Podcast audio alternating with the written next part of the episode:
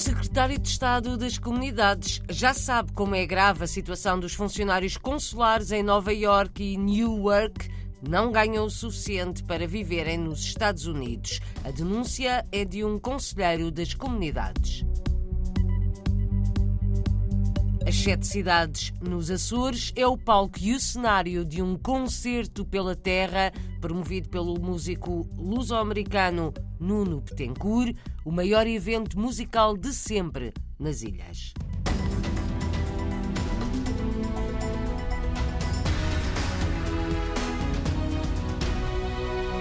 É muito grave a situação nos consulados de Portugal em Newark e em Nova York, nos Estados Unidos. Quem o afirma é Bruno Machado, conselheiro das comunidades, vive em Long Branch.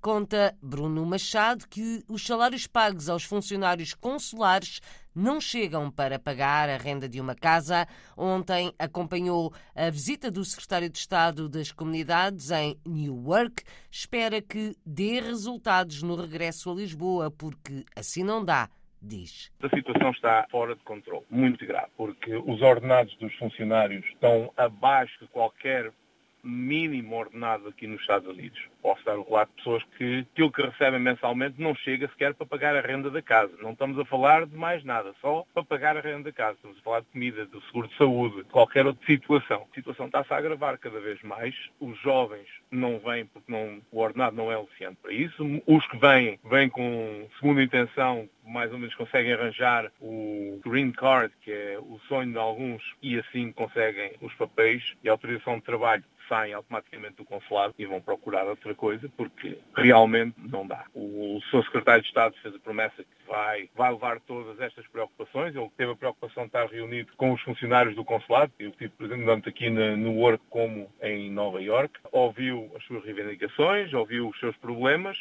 e disse que ia tratar disso com maior urgência assim que chegasse a Lisboa. Espero que assim seja porque senão os nossos consulados têm os dias contados. A visão de Bruno Machado, conselheiro das comunidades portuguesas em Nova York e em Newark, Conta na RDP Internacional que o ensino de português é outro problema. São os encarregados de educação que pagam as aulas de língua e cultura portuguesas nos Estados Unidos. O apoio do Instituto Camões é essencial. Nós, já aqui deste lado, quem paga os professores, quem paga as propinas dos alunos, toda a educação das nossas crianças é assegurada pelos pais, pelos encarregados de educação. Nós não temos qualquer tipo de apoio do nosso governo. Há uma lei que diz que todos os portugueses têm direito a aprender o português, mas para este lado nunca chegou nenhum tipo de apoio. A gente já não pede, porque nunca chegou e nós também não vamos pedir. Mas temos tido um grande apoio. O Dr. José Carlos Adão e o Dr. João Caixinha têm feito um excelente trabalho com o pouco que têm. Se lhes vão retirar parte desse orçamento,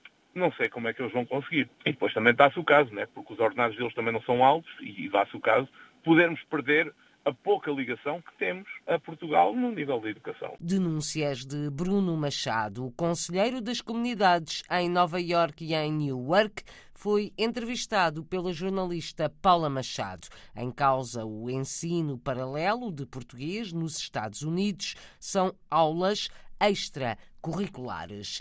Os 100 anos da Escola Portuguesa de Santos no Brasil são festejados esta sexta-feira. É o fecho de um ano de celebrações. Vai brindar-se com vinho do Porto na Câmara Municipal de Santos. Vai ser inaugurada uma exposição de fotografia e vai ser apresentado o livro 100 anos a formar gerações. Regina Prieto, diretora da Escola Portuguesa de Santos, abre-nos o livro. É um histórico da escola, desde a fundação da escola, com muitas pesquisas aí em Portugal, para termos noções desses senhores que fundaram a escola, de onde eles vieram, o que eles faziam em Portugal antes de vir para o Brasil, que chegaram aqui e logo, logo fundaram essa escola destinada aos filhos de portugueses. Na ocasião, era só para filhos de portugueses. Portanto, o livro começa daí, contando a seguir a história toda da escola, o crescimento, o desenvolvimento da escola, até chegarmos à data de hoje, quando houve uma grande mudança, porque a princípio a escola era para filhos de portugueses, abastados e hoje nós temos 120 crianças carentes na nossa escola. Entre as crianças da Escola Portuguesa de Santos, também há luso-descendentes, adianta Regina Prieto. Portuguesas não, mas luso-descendentes existem sim. Tem algumas crianças cujos avós uh, são portugueses, né? Pais portugueses não, mas avós, bisavós existem crianças aqui nessa situação, sim. Alguns lusodescendentes entre os alunos da centenária Escola Portuguesa de Santos, considerada um modelo. Os nossos alunos, quando saem daqui e vão para outras escolas, já que aqui eles ficam somente até os seis anos de idade, e vão para outras escolas, são logo reconhecidos como ex-alunos da escola portuguesa, porque eles são crianças diferenciadas na educação, na instrução, e isso nos traz muita alegria, sempre muita alegria. Somos citados em todos os lugares como uma escola modelo até aqui em Santos. Regina Prieto, diretora da Escola Portuguesa de Santos, no Brasil, fundada há 100 anos por portugueses, atualmente acolhe crianças carenciadas.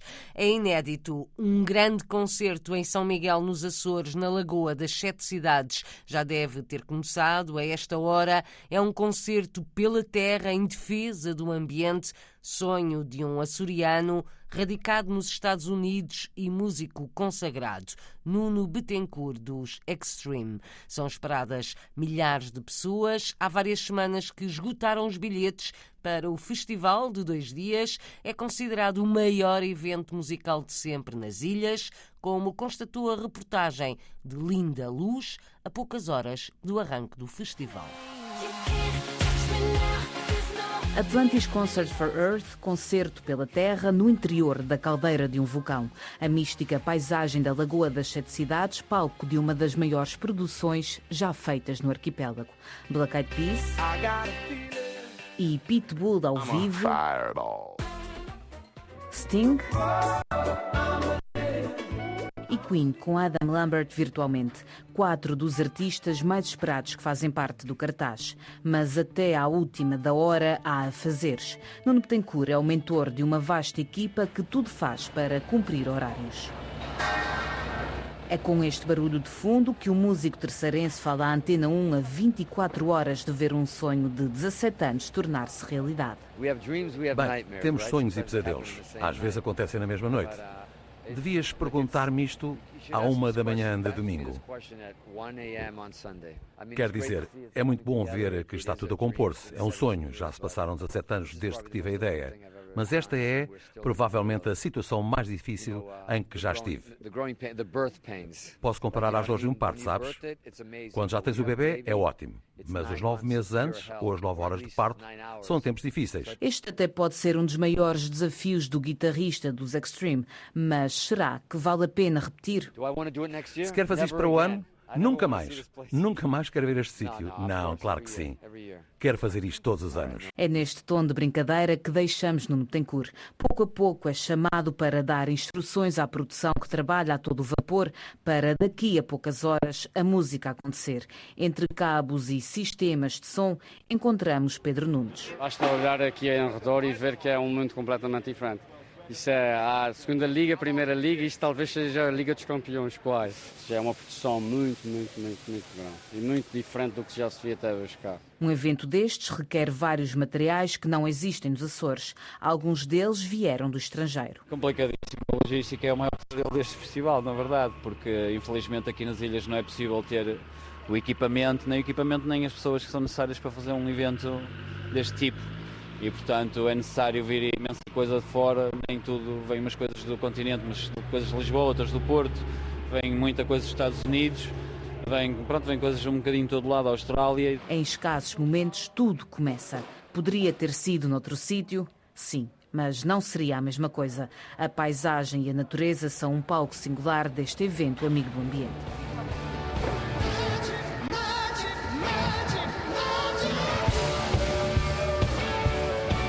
Concerto pela terra nas sete cidades, em São Miguel, é o primeiro do género organizado nos Açores. A ideia é repetir todos os anos, é promovido pelo músico açoriano Nuno Betancourt, conhecido por ser guitarrista dos Extreme.